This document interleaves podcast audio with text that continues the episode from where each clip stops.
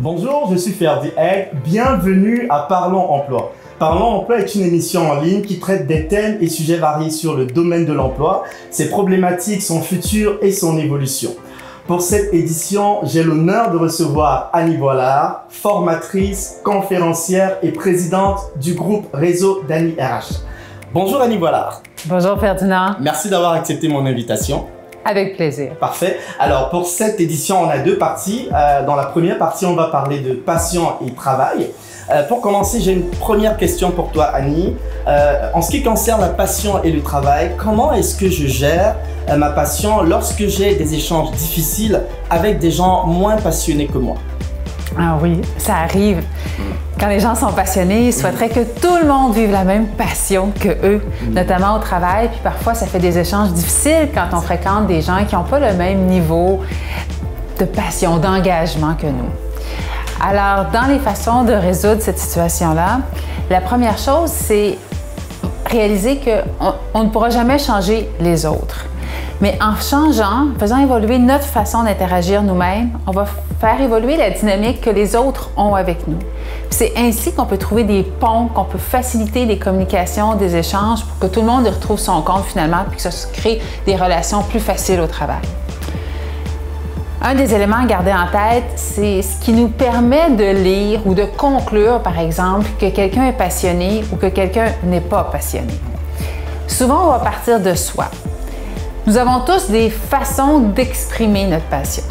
Alors, pour certaines personnes, parce qu'ils sont passionnés, ils sont rapides, ils, précèdent les échéanciers, ils sont euh, à leurs affaires, ils sont dynamiques, personne n'attend après eux. Puis cette vitesse-là, ce dynamisme-là, c'est comme ça qu'ils interprètent et qu'ils lisent la passion des autres.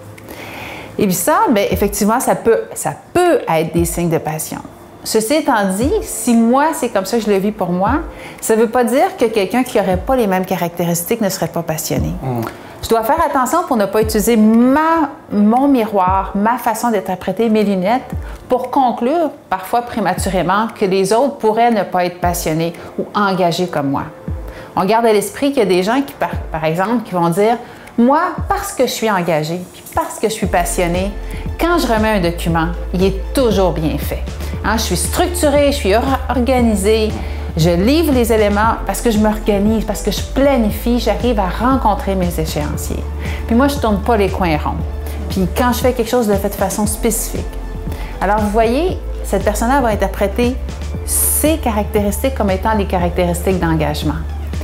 Alors, c'est tout aussi louable que quelqu'un qui serait dynamique. Tout comme quelqu'un, par exemple, qui interpréterait autrement la notion d'engagement ou de dynamisme.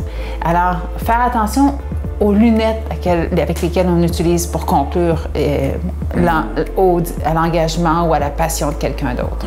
Ça, dépend vraiment beaucoup plus des, types de personnalités, des profils de personnes, euh, parce que la façon dont moi, euh, je, peux, je me positionne en tant que quelqu'un de passionné, ce n'est pas forcément de cette manière qu'une autre personne va se positionner. Est-ce que tu ne penses pas aussi, Annie, que l'environnement peut venir comme impacter ma passion, je prends un exemple, je suis quelqu'un naturellement passionné par ce que je fais. J'adore ma job.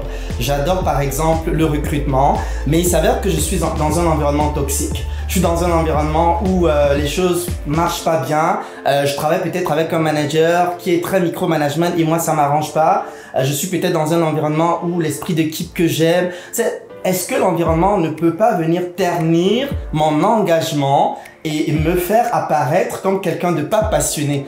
Pourtant, à la base, je suis normalement quelqu'un de passionné par ce que je fais. C'est juste que l'environnement dans lequel je suis est venu comme tuer mon engagement. Qu'est-ce que tu mhm. penses par rapport à ça? Alors, ça, c'est des vrais, c'est des situations concrètes qui se produisent pour vrai. Et à nouveau, comme on le disait tantôt, que ce soit par différentes façons d'interpréter ou de manifester son engagement hmm. ou en lien avec son environnement. C'est pour ça qu'au lieu de se braquer dans des situations où on considère que les autres n'ont pas la même passion que nous, moi, j'invite beaucoup plus au dialogue et à l'ouverture euh, d'aborder ces sujets-là. Parce que quand on comprend mieux ce qui est important pour l'autre, les raisons, l'environnement dans lequel la personne progresse et aussi ce qui va allumer sa passion, on est capable de trouver un terrain d'entente qui est plus confortable, plus harmonieux pour tout le monde. Le comportement à éviter, c'est de, de se reporter sur soi-même, mon interprétation, ma perception, puis de porter des jugements sur les autres. Ça, ça va créer de la fermeture, puis ça risque de créer des relations qui sont plus difficiles.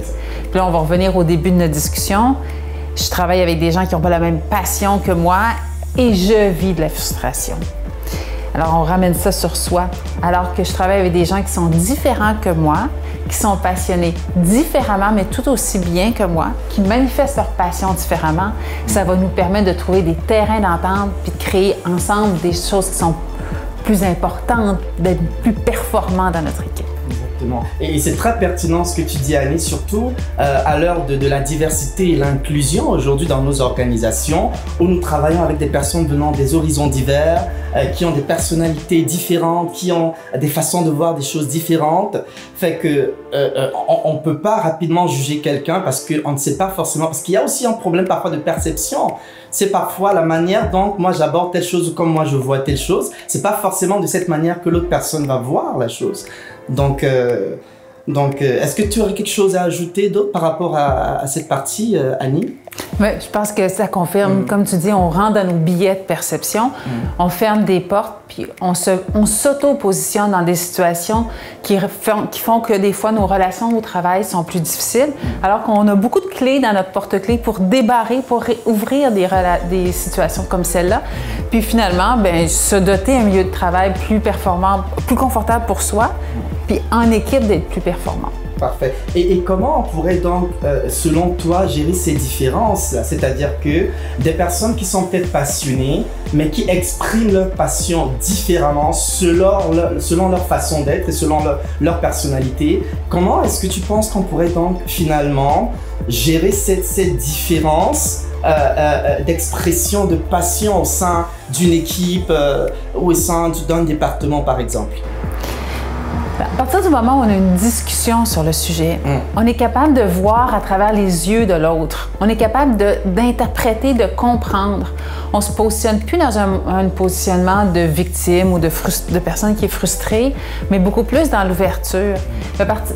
Il y a comme une magie qui s'installe à partir du moment où on est capable d'avoir cette discussion-là. Parce que là, on ouvre nos horizons, on regarde autrement, puis on voit des choses qu'on ne voyait pas auparavant. Parfait. Euh, juste pour rappeler, Annie, tu es euh, euh, présidente, la présidente du groupe réseau d'Annie RH. Est-ce que tu peux nous parler un tout petit peu de ça? Ben, je vous en parle en quelques secondes. Ben tu le disais d'entrée de jeu, donc tous les, nous offrons notre équipe et moi, mon équipe et moi, nous offrons des services de planification stratégique, facilitation, mm. animation. On accompagne beaucoup d'équipes qui vivent des enjeux relationnels. Mm. C'est pour ça que je vous partage aujourd'hui un truc qui est souvent très performant pour les mm. équipes qui, ont, qui vivent des écueils. Euh, je ne saurais terminer cette partie sans vraiment euh, euh, parler de, ces offres d'emploi que tu publies depuis tant d'années, Annie. Ça fait plus de 15 ans que tu, de manière constante et quotidienne, nous recevons des offres d'emploi, évidemment, dans le domaine des ressources humaines. ça aide énormément les personnes qui sont en recherche d'emploi, les personnes qui sont en reconversion professionnelle. Comment, d'où est venue cette merveilleuse idée? C'est gentil. L'idée de partage. Donc, l'idée d'une communauté, puis de renforcer notre économie à travers des entreprises plus performantes parce qu'elles trouvent leur talent RH, puis parce que leurs gens ressources humaines sont à la fine pointe des, nouvelles façons de faire, des, des tendances. Alors, c'est pour qu'ensemble, on soit plus fort. Parfait. Ben voilà, on est arrivé à la fin de cette première édition. On va revenir avec une deuxième partie où on parlera d'un autre sous-thème. Merci de nous avoir suivis. Si vous avez des questions, n'hésitez pas, des commentaires, n'hésitez pas à écrire au bas, au bas de cette vidéo. Annie, voilà, au moins on se fera le plaisir de, de vous répondre. Merci Annie. Merci Ferdinand. Merci à vous. Un plaisir. Merci à vous. Ciao, ciao. Bye.